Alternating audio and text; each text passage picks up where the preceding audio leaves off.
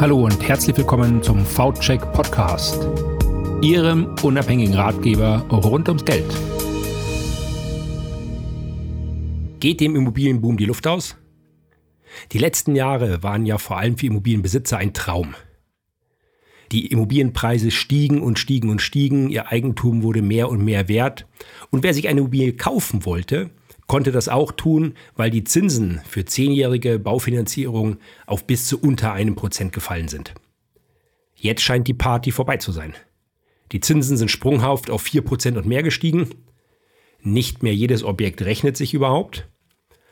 Und es stellt sich natürlich die Frage, lohnt es sich noch Immobilien zu kaufen oder platzt gar eine Immobilienblase? Diese Frage stelle ich jetzt im V-Check Podcast. Matthias Leptik, er ist geschäftsführender Gesellschafter bei der FPZ Management in Freiburg. Herr Leptik, erstmal schönen guten Tag und gleich die erste Frage. Ähm, lohnt sich jetzt noch eine Immobilie zu kaufen? Ja, herzlich willkommen, Herr Heinze aus Freiburg. Es lohnt sich nach wie vor, eine Immobilie zu kaufen, aber es ist anspruchsvoller geworden, als es noch im letzten Jahr war. Was heißt anspruchsvoller von der Finanzierung her, von der Auswahl her? Ja, also der Haupttreiber sind tatsächlich die sprunghaft gestiegenen Finanzierungszinsen. Ähm, wir waren noch Anfang des Jahres bei circa einem Prozent, sind zwischenzeitlich im September auf über vier Prozent gestiegen und jetzt Ende November liegen wir so bei 3,6 Prozent, was natürlich eine deutliche Verteuerung der Fremdkapitalaufnahme für Immobilien bedeutet. Das heißt, nichts anderes als viele können sich das nicht mehr leisten. Richtig, das ist tatsächlich ein Trend zu beobachten, gerade bei jungen Familien, die jetzt am Eigentum in Form eines Häuschens oder einer größeren Wohnung suchen. Die sind tatsächlich derzeit in einer schwierigen Lage, dass die Banken nicht mehr finanzieren. Und was heißt das jetzt für die Immobilienmärkte? Normalerweise wird man ja sagen, ja, dann kommt mehr Angebot auf den Markt, dann purzeln die Preise. Ja, also es ist tatsächlich auch ähm, zu beobachten, wenn man sich so die Immobilienportale derzeit anschaut, dass tatsächlich das Angebot deutlich zugenommen hat und dass der Markt durch die steigenden Zinsen so ein bisschen in Erfindungsphase derzeit ist und die Zeiten, bis ein Immobiliengeschäft, also bis sich Käufer und Verkäufer finden, deutlich länger geworden sind, weil auch die Preise, also die Angebotspreise noch nicht so stark gefallen sind, wie es eigentlich das Zinsniveau nötig machen würde. Wie viel müssten die Preise denn fallen? Gibt es da irgendeine Faustregel, dass man sagt, weiß ein, ein Prozentpunkt Zinsen hoch heißt drei Prozentpunkte Immobilienpreise runter? Also es gibt da keine direkte Faustformel, weil natürlich das Ausgangsniveau das Entscheidende ist. Ich muss ja immer sagen, wo war das faire Preisniveau? Und da kann man schon erkennen, dass es 2021 oder auch äh, die Jahre davor so ein durch den Immobilienboom auch eine Entwicklung gab, dass sich die Immobilienpreise, die am Markt aufgerufen wurden, von ihrem fairen Niveau entfernt haben. Das heißt, aus unserer Sicht findet jetzt auch eine gewisse Normalisierung ähm, statt. Und wenn man jetzt dem Deutschen Institut für Wirtschaftsforschung, das unlängst eben eine Studie vorgelegt hat, ähm, Glauben schenken kann, ist ein Rückgang von zehn Prozent, das für möglich gehalten wird. Das heißt, jetzt 10 Prozent ist ja ein Durchschnittswert. Ähm, heißt das, in, ja, auf dem Land äh, fallen die Preise jetzt stärker oder in der Stadt fallen sie stärker, weil sie da äh, zu teuer waren und auf dem Land nicht so stark, weil alle nach wie vor aufs Land ziehen? Was ist Ihre Einschätzung?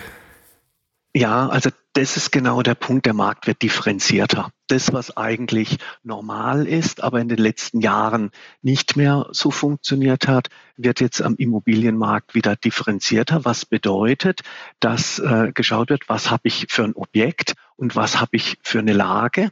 Und dort ist es tatsächlich so, dass ähm, gerade ein Trend besteht, dass ähm, Wohnungen wieder stärker nachgefragt werden, also dass die Einfamilienhäuser Krankenhäuser weniger stark nachgefragt werden und vor allen Dingen auch, dass solche Dinge wie Lage, öffentlicher Nahverkehr, ähm, Sanierungsstau beziehungsweise welche Energie ähm, mhm. habe ich äh, im Objekt, dass diese Dinge wieder wichtiger werden und dass wieder stärker selektiert wird. Das heißt also, jetzt ein Haus mit Gasheizung hat keine Chance mehr zu dem Preis verkauft zu werden, was er vielleicht noch vor, ja, vor einem Jahr hatte? Richtig, oder zumindest dauert es deutlich länger. Also das ist schon äh, ein mhm. Punkt. Das heißt, ähm, man muss auch unterscheiden, ist die Zielgruppe Eigennutzer oder sprechen wir über Immobilie zur Kapitalanlage?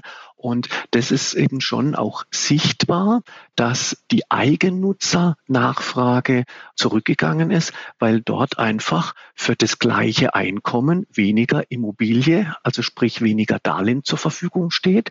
Auf der anderen Seite, der Markt für die Kapitalanlage ist nach wie vor gefragt, weil nicht nur die Zinsen gestiegen sind, sondern auch die Inflation. Und da der Wunsch gerade für Anleger mit Eigenkapital besteht, das Vermögen in Beton, also in Wohnimmobilien anzulegen und da auch einen Inflationsausgleich zu haben. Das heißt, wenn wir jetzt wieder die Kapitalanleger sehen, also für die ist es nach wie vor äh, lohnend, auch jetzt einzusteigen? Oder sollten die noch warten, ähm, bis es vielleicht irgendwo Schnäppchen gibt? Ja, mit den Schnäppchen ist es immer, immer so eine Sache. Grundsätzlich ähm, kann man selbstverständlich auf Gelegenheiten warten.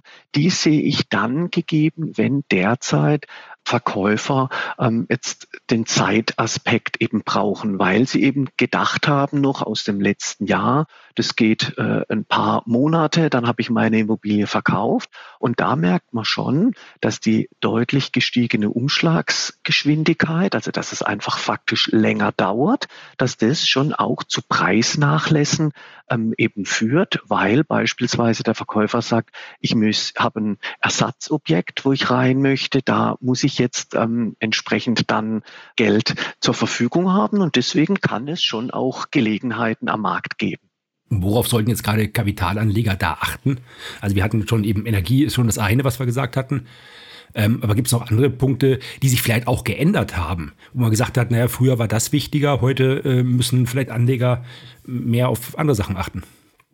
Ja, also es ist schon so, dass die Nachfrage nach zwei bis drei Zimmerwohnungen interessant ist, dass dort auch weiterhin Bedarf ist und insgesamt das Thema sich wieder bestätigt hat, was schon über viele Jahre ähm, die Rahmenbedingungen ausmacht wo findet Zuzug statt, also welche Städte und Regionen profitieren vom demografischen Wandel, aber auch, was eben neu dazugekommen ist, auch die ähm, Migration. Das heißt, wo habe ich eine nachhaltige Mieternachfrage? Und das ist das Entscheidungskriterium für die Immobilie zur Kapitalanlage. Sprich, ich will über zehn Jahre eine stabile Mietnachfrage und damit auch eine Kapitalstabilität erreichen. Mhm. Ich hatte letztens mal gelesen, dass ähm, zum Beispiel auch angesichts jetzt auch Thema Klimawandel und, und steigende Temperaturen, dass zum Beispiel ähm, Wohnungen, die man früher nicht gekauft hat, also Nordausrichtung, ähm, auf einmal attraktiver werden, weil die nicht so heiß werden im Sommer. Und im Gegensatz dazu, dass einst mal so beliebte Dachgeschoss ähm, schwieriger wird zu vermieten auch. Wie ist da Ihre Einschätzung? Ja, also in der, in der Breite kann man da jetzt noch keinen Trend festmachen, aber man sieht schon, ist ja ähnlich wie durch die Corona-Pandemie das Thema Arbeitszimmer, was neu mit dazugekommen ist, dass der Immobilienmarkt auch in einem ständigen Wandel äh, entsprechend ist, sowohl Energiethemen als auch ähm, Wohnungsthemen. Und deswegen ist es schon so, dass ich mir als Kapitalanleger überlegen muss, was ist der übergeordnete Trend und nicht die kurzfristige Entwicklung und da sehen wir jetzt das Jahr 2023 so ein bisschen als Übergangsjahr und ein bisschen Orientierungsjahr. Aber wenn ich heute zu einem vernünftigen Preis einkaufe, habe ich auch die Chance in Regionen, wo nachhaltige Nachfrage ist, vor allen Dingen Süddeutschland und attraktive Großstädte, weiterhin einen stabilen Wohnimmobilienmarkt bieten.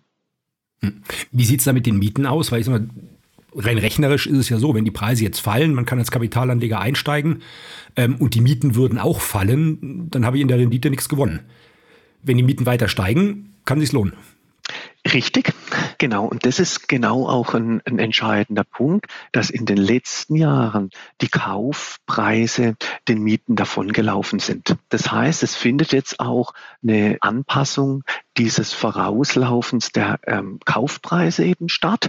Und die Mietpreise sind in den letzten Jahren deutlich langsamer ähm, gestiegen. Und die Erwartung, dass die Nachfrage weiterhin anhält aus verschiedenen Gründen, beispielsweise auch die Migration, aber auch, dass entsprechend mehr Wohnungsbedarf ist, weil sich weniger Leute dann auch Eigentum leisten können, ist es so, dass die Mietentwicklungserwartung stabil bis weiter steigend ist. Mhm. Gilt das generell oder, oder gilt das vor allem für die, für die Großstädte? Weil früher hatten wir das Phänomen, dass wir auf dem Land, sage ich jetzt mal, also abseits der Großstädten, möglichst noch ohne ÖPNV-Anschluss, eigentlich ja also maximal stagnierende Mieten hatten. Ja, also das wird weiterhin anhalten. Das heißt, es wird vor allen Dingen das Land attraktiv, das im Umfeld von Städten ist. Also sprich, wo ich, wie Sie es richtig gesagt haben, eine gute ÖPNV-Anbindung habe, wo ich ein Umfeld habe, wo für die Kinder beispielsweise für die Familien auch interessant ist. Und dieses Umland um die Städte wird profitieren. Das Land, was wirklich weit entfernt ist von Einkaufsmöglichkeiten oder wo auch mehr Wegzug herrscht, das wird eher ähm, in den Mieten auch sinken. Mhm. Also das weiter schwierig bleiben. Richtig, ja.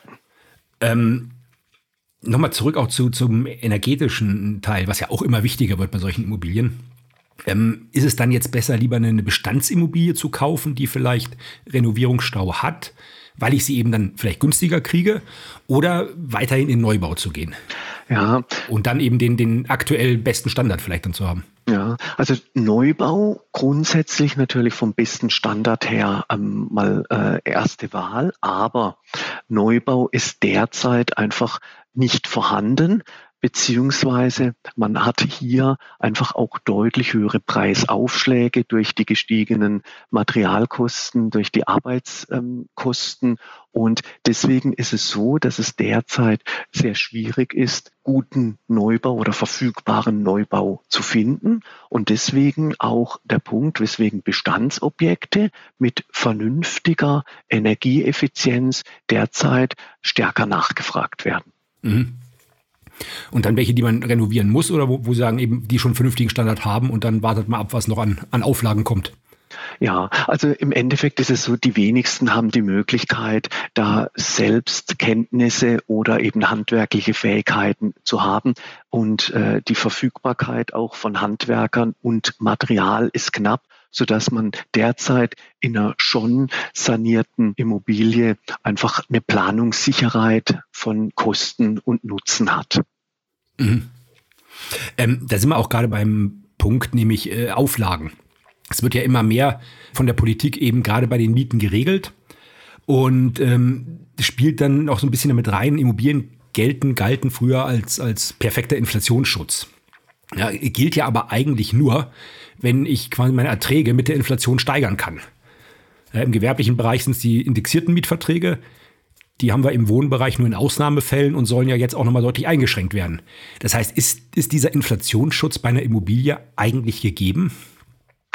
Bis zu einem gewissen Maß ja, aber es ist natürlich richtig, wenn ich zweistellige Inflationsraten habe, kann ich die nicht schnell eins zu eins auf den Mieter ähm, eben umlegen. Das heißt, es ist tatsächlich auch entscheidend, was äh, haben wir für eine Inflationserwartung, beziehungsweise dann künftig auch tatsächlich Inflationsraten. Wenn diese aktuelle Inflationsrate ein Dauerzustand wäre, dann hätte ich tatsächlich diese Thematik, dass ich diesen Inflationsschutz nur bedingt hätte hätte.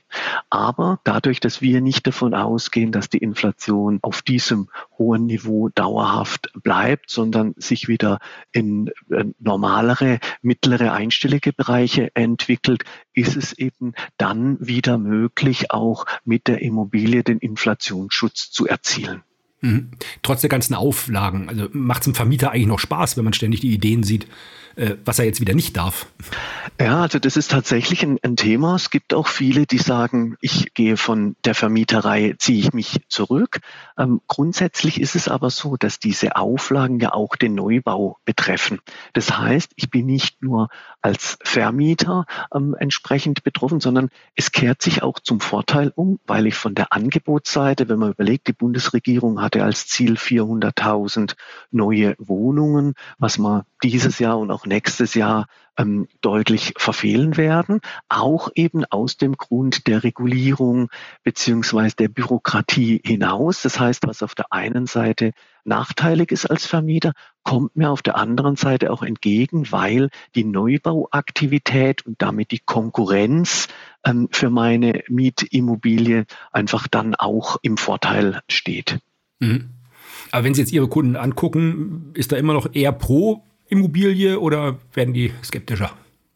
Also sie werden skeptischer. Es ist so, es wird genauer hingeguckt, ähm, aber es ist vor allen Dingen eben so, dass die Immobilie zur Kapitalanlage schon immer professioneller war als äh, die eigengenutzte Immobilie, weil ich dort einfach auch einen gewissen Druck habe und zum Beispiel bei uns in der Region äh, Südbaden auch das Phänomen ist, dass wir einfach eine Zuzugsregion für äh, Ruheständler sind. Das heißt, die verkaufen ihr Haus im Norden und nehmen das gleiche Geld und kaufen sich eine kleine Wohnung. Und da sind die Preise, die wollen einfach hier wohnen.